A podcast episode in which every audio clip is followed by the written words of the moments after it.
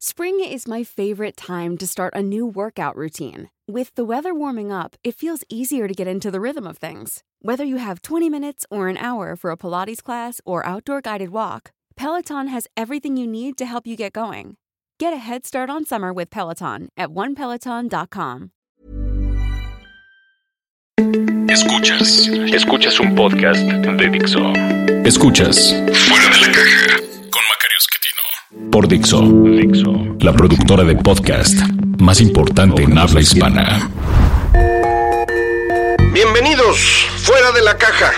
Regresamos a platicar eh, hoy en Semana Par acerca de estos temas de largo aliento, de lo que está pasando en el mundo, más allá de lo que nos pasa a nosotros aquí en México, más allá eh, de López Obrador o de la bancarrota o de Morena o de la cuarta transformación, el mundo está viviendo un cambio profundo eh, que en buena medida explica lo que vemos en México, pero que creo que hay que platicar con, con más amplitud.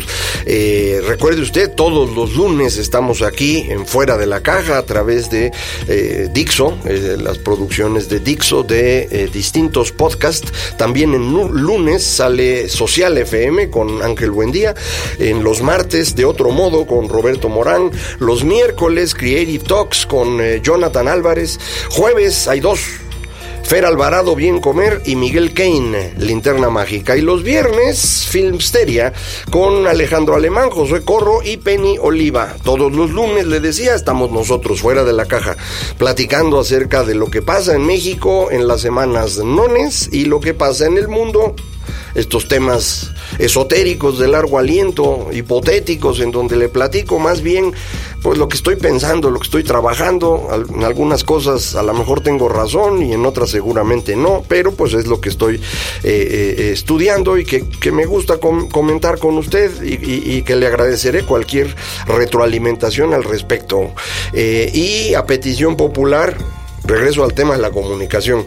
Eh, ya ve que habíamos interrumpido esta secuencia porque pues pensaba yo que se podían aburrir, pero pues para mi sorpresa resulta que, pues a muchas personas les gusta este tema de el fenómeno de la comunicación, la manera como está cambiando la forma de pensar de las sociedades en el mundo y cómo esto eh, puede determinar la manera como tenemos que resolver todo, es decir, cómo organizarnos, cómo vivir en común, cómo producir depende fundamentalmente de la manera como nos comunicamos. Eh, el origen de este problema, según me parece eh, recientemente, tiene que ver con esta eh, forma dual de pensar que tenemos los seres humanos. Esto es algo que se ha estudiado pues prácticamente desde que lo propone William James a fines del siglo XIX eh, y sobre todo recientemente pues eh, a partir de los años 70 que la psicología empieza a trabajar de una manera digamos más científica en el sentido de más ordenada con experimentos que pueden ser replicables con hipótesis que pueden ser falsificadas. Eh, ya se empieza a trabajar más a detalle este tema del modelo dual de pensamiento y la idea del modelo dual es que los seres humanos, eh, eh, digamos, reaccionamos con dos formas diferentes para enfrentar problemas, para enfrentar situaciones en donde hay que tomar decisiones. Una que es inmediata, intuitiva, inconsciente, eh, es el que le llaman sistema 1 decidieron ponerle numeritos, sistema 1 y sistema 2, para no tener un juicio de valor asociado a si uno es preferible al otro.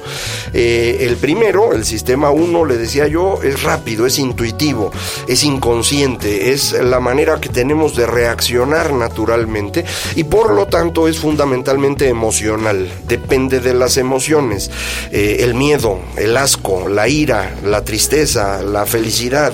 Eh, estos, estas emociones nos llevan a tomar decisiones eh, sin haber pensado mucho. Eh, y por eso este sistema 1 es un sistema fundamentalmente intuitivo. El otro sistema, el sistema 2, es un sistema más lógico, consciente, hay que hacer un esfuerzo para pensar, eh, es, es más racional, más lento, eh, y pues insisto, requiere este esfuerzo eh, y, esto hace que no lo apliquemos normalmente. Para tomar una decisión con el sistema 2, pues hay que pensarle pues. Y esto, insisto, requiere un esfuerzo y nos cuesta trabajo.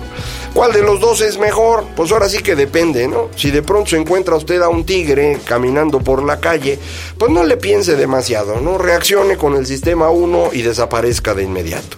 Pero si usted va a decidir qué carrera va a estudiar, eh, con quién debe casarse, en dónde debe comprar su casa o qué tipo de auto sería mejor, pues pensar no le haría daño. Entonces conviene utilizar el sistema 2. Eh, de manera pues que estos dos sistemas tienen momentos en los que pueden ser preferible usar uno o usar el otro.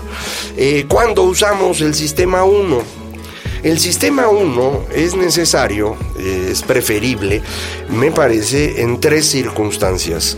Uno, cuando estamos en una situación extrema. Le decía yo el ejemplo este del tigre en la calle. A lo mejor no se encuentra un tigre en la calle con frecuencia, pero como está la situación de inseguridad en México, sí se va a encontrar eh, situaciones de peligro en la, en la calle. Pues eh, de inmediato reaccione sin pensar mucho en el asunto, escape, desaparezca, defiéndase eh, estas situaciones extremas nos obligan a movernos al sistema 1. Eh, ¿En qué otro momento hay que moverse al sistema 1? Cuando lo que yo pensaba de la realidad resulta que no es correcto. Es decir, cuando la realidad resulta diferente de la imagen que yo tenía de ella.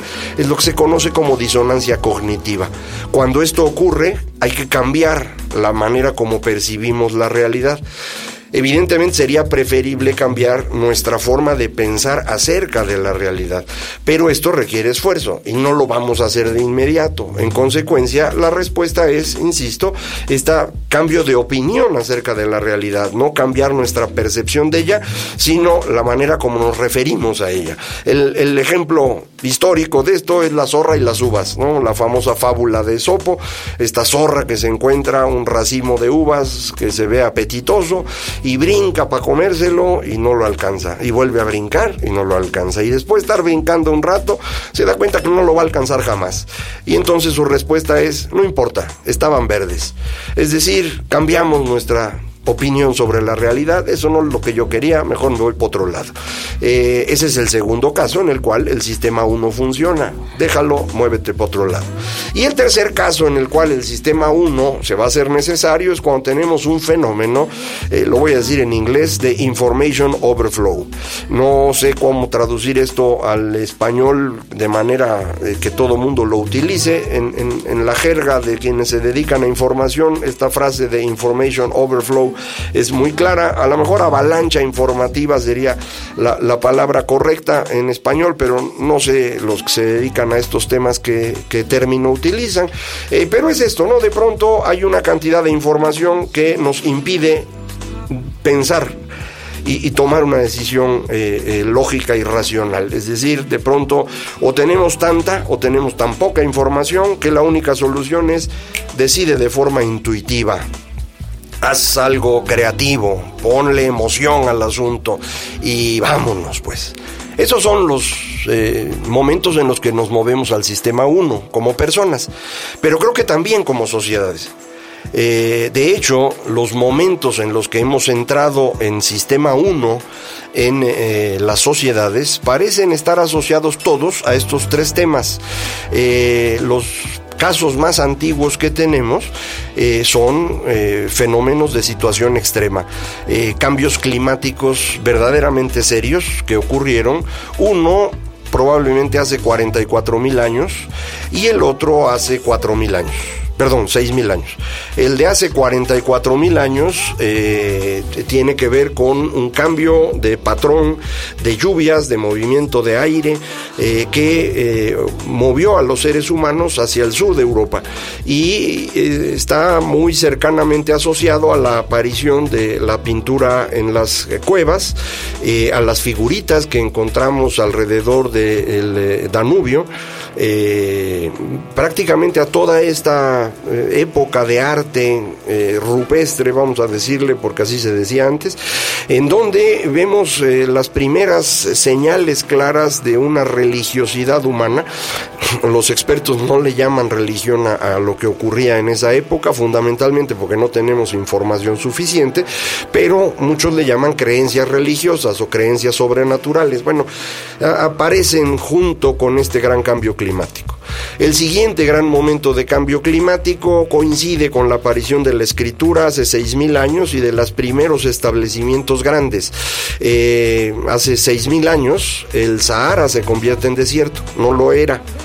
Eh, al convertirse en desierto, eh, prácticamente destruye a todas las poblaciones que estaban en esa región y solo sobreviven las que están pegaditas al Nilo. Eh, pegaditas significa 300, 400 metros del río, no más allá de eso porque no se puede sembrar.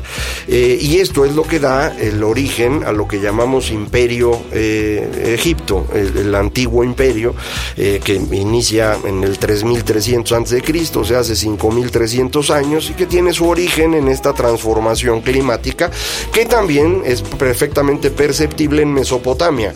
Y, es en ese momento en el que los eh, eh, pequeños establecimientos se agrupan más alrededor de los ríos, de los ríos que, forman Mesopotamia, específicamente Éufrates, un poco menos el Tigris, y ahí es donde empieza a aparecer eh, las culturas mesopotámicas, que son el otro momento de aparición de la escritura entonces, eh, estos dos cambios ocurren asociados a situaciones extremas. Y por ser situaciones extremas, pues son situaciones de gran violencia, que paulatinamente se van tranquilizando.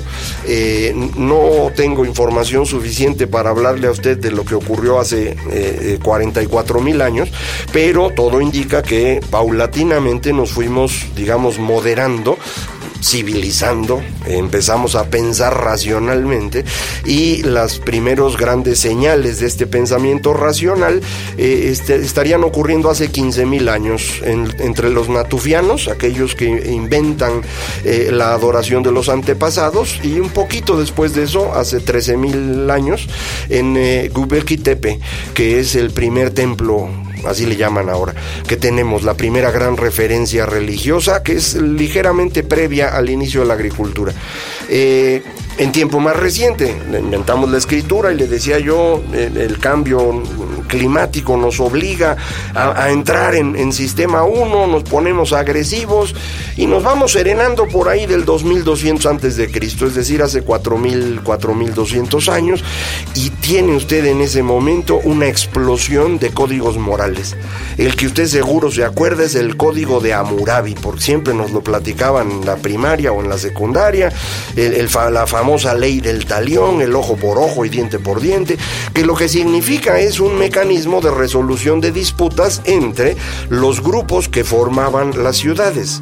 Las ciudades en ese momento estaban configuradas alrededor de grupos que tenían su propio antepasado o su propio dios local a quien le hacían caso. Y había un dios superior, que era el dios de la ciudad, que teóricamente era el, jefe de los diosesitos o de los antepasados que cada quien adoraba. Al interior del grupo que adoraba a un antepasado o a un dios local, pues todo mundo se trataba de prójimo y se cuidaban entre ellos. Pero ejecutarse, eh, robar, violar a alguien de otro grupo, pues no estaba penado por el antepasado o el dios local. Pero eso llevaba a disputas que destruían las ciudades. Solución, pues vamos estableciendo un mecanismo. Si alguien del grupo 1 ataca, roba, viola, mata a alguien del grupo 2, bueno, pues vamos a establecer una forma de compensación. Ahora el grupo 2 puede atacar, violar, matar, robar a alguien del grupo 1 para equilibrar las cosas. Eso es la ley del talión, ese es el ojo por ojo. Y eso es la base de todos los códigos morales que aparecen entre hace 4200 y hace, pues no sé, 4000 eh, y cachito años, más o menos por ahí volvemos a tener un momento de sorpresa. Eh, y este momento de sorpresa también parece estar ligeramente asociado a una situación extrema eh, que ocurre hace 3.200 años, el, gran fin de la época de la Edad de Bronce, el inicio de la Edad de Hierro, la llegada de los pueblos del mar, que es una cosa bien extraña que ocurre en el Mediterráneo y ataca a los, al nuevo imperio eh, de Egipto, pero también sobre todo a, la zona de, de lo que hoy es Grecia y Medio Oriente. Eh, y, ahí empieza un nuevo momento de Sistema 1, otra vez matazones y demás, donde se serena, pues por ahí del 600 antes de Cristo. Eh, y en ese momento aparecen pues todas las eh, visiones que hace mm, poco más de, de, 80 años el filósofo alemán Karl Jaspers llamaba la edad axial, el momento en el que construimos nuevos códigos morales, pero códigos morales bien distintos a los anteriores, una época en donde coinciden, por ejemplo, Solón en Grecia, pero también Buda o Maharishi en, la India, y Confucio y Lao Tse en, eh, China, eh, y, aparentemente Zoroastro en eh, Persia. eso es lo que pensaba Jaspers. Ahora tenemos fechas distintas. Zoroastro pudo haber sido no del 600 antes de Cristo, sino más bien del 1000 antes de Cristo. Pero lo que queda claro es que alrededor del 600 estas ideas nuevas de, moralidad se empiezan a convertir en códigos de conducta que todo mundo empieza a seguir, cada uno en su espacio geográfico. Eh, esto está muy ligado al momento en el que la escritura empieza a utilizarse de una manera abierta. Ya no nada más escriben los escribas, sino que hay muchas personas que aprenden a escribir. En Occidente, es decir, en la zona del Mediterráneo, esto es posible gracias a la invención del alfabeto. La traducción de un primer abjad eh, fenicio en un eh, alfabeto eh, griego que va a convertirse pues en el alfabeto que hoy usamos prácticamente en la versión latina. pero lo mismo ocurre en, la zona de Irán y la India, en la meseta de, Irán y la India, aparece la escritura, una escritura distinta, ellos no usan alfabeto sino silabario, pero esto permite empezar a escribir y permite empezar a trasladar estos códigos morales de una manera más estable en el tiempo. Y también en China empiezan a escribir en el 1500 a.C., 1200 a.C., son las primeras referencias que tenemos de estos eh, ideogramas que sí son claramente antecesores de los actuales, que aparecen en los huesitos que usaban para eh, hacer eh, adivinación del futuro. cada quien escribía para lo que quería, ¿no? Pero esos son los momentos en los que empezamos a escribir, empezamos a tener estos nuevos códigos morales, todo mundo bien contento, pero pues otra vez, en cada momento en el que choca lo que estamos viendo con lo que conocíamos, que entramos en disonancia cognitiva, pues tenemos que reaccionar y nuestra reacción es entrale al sistema uno mano, no ponte creativo, ponte intuitivo, ponte emocional y mientras vemos qué pasa, ponte a matar gente. Ese es parte del problema, que cada vez que entramos al sistema 1, nuestras emociones no solo incluyen emociones buenas, también emociones malas. Y la emoción que muchos creen más profunda de los seres humanos es el miedo. Eh, recientemente la filósofa estadounidense Marta Nussbaum escribió un libro acerca del miedo. Eh, ella ya había escrito algo sobre la política de las emociones y ahora escribió este libro sobre política del miedo mucho en referencia a, lo que ocurre en Estados Unidos y por qué fue electo Donald Trump y lo que eso significa. Y mire qué coincidencia, hace un par de semanas aparece el libro de Bob Woodward que se llama precisamente Miedo la Casa Blanca. Eh, pues sí, es que estamos en una situación de miedo. Y este miedo es producto de este choque, de esta disonancia cognitiva entre lo que creíamos que sabíamos y lo que estamos enfrentando. Creíamos que teníamos todo bajo control, que podíamos construir un sistema económico funcional con un sistema financiero bastante flexible. Resultado, la gran recesión de 2008. Y esto lo que significó fue miedo la gente se espantó muchísimo. Eh, al final la crisis no resultó tan grave, pero estuvo a punto de convertirse en una cosa verdaderamente espantosa y para muchos sí significó la pérdida pues, de la riqueza acumulada, de su patrimonio, de su empleo y, y para la sociedad en su conjunto fue decir, oigan, pues es que no estamos entendiendo. Y si no estamos entendiendo, esto significa que nuestra forma de pensar y la realidad no son compatibles. Y frente a eso, sistema 1, es decir, emociones, intuición, reacción brutal. Y en ese proceso estamos ahorita. Y eso es lo que nos ha metido en esta dinámica, insisto, de miedo en todo el mundo, que se refleja en un intento de reconstruir comunidades. Nada más vamos a aceptar a los prójimos, a los cuates, a los que son como nosotros y todos los demás para afuera. Y empezando por los migrantes. Y eso es lo que ve usted en Estados Unidos y en Europa Occidental, pero también lo ve hoy en América Latina, donde una cantidad importante de venezolanos que huyen de la tragedia de su país no están siendo tan bien recibidos como uno esperaría. Eh, no solo es expulsar a los demás y quedarse solo con los cuates, es reducir la relación con los demás y esto es menos comercio. Y menos comercio implica menos desarrollo económico, menos progreso, eh, menos bienestar y eso lo vamos a empezar a percibir claramente en 2019. Entonces, estamos en este fenómeno, estamos en este sistema 1, eh, cómo pasamos del sistema 1 al sistema 2, cómo fue que ocurrió cada uno de estos pasos en los últimos 500 años, pues va a ser tema de la próxima emisión de este podcast en el siguiente eh, momento que nos toque semana par.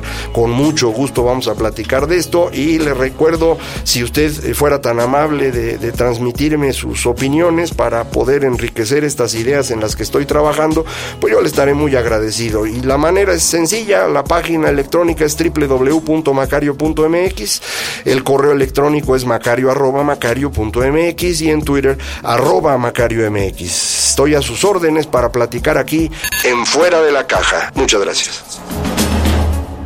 Dixo presentó Fuera de la Caja con Macario Esquetino.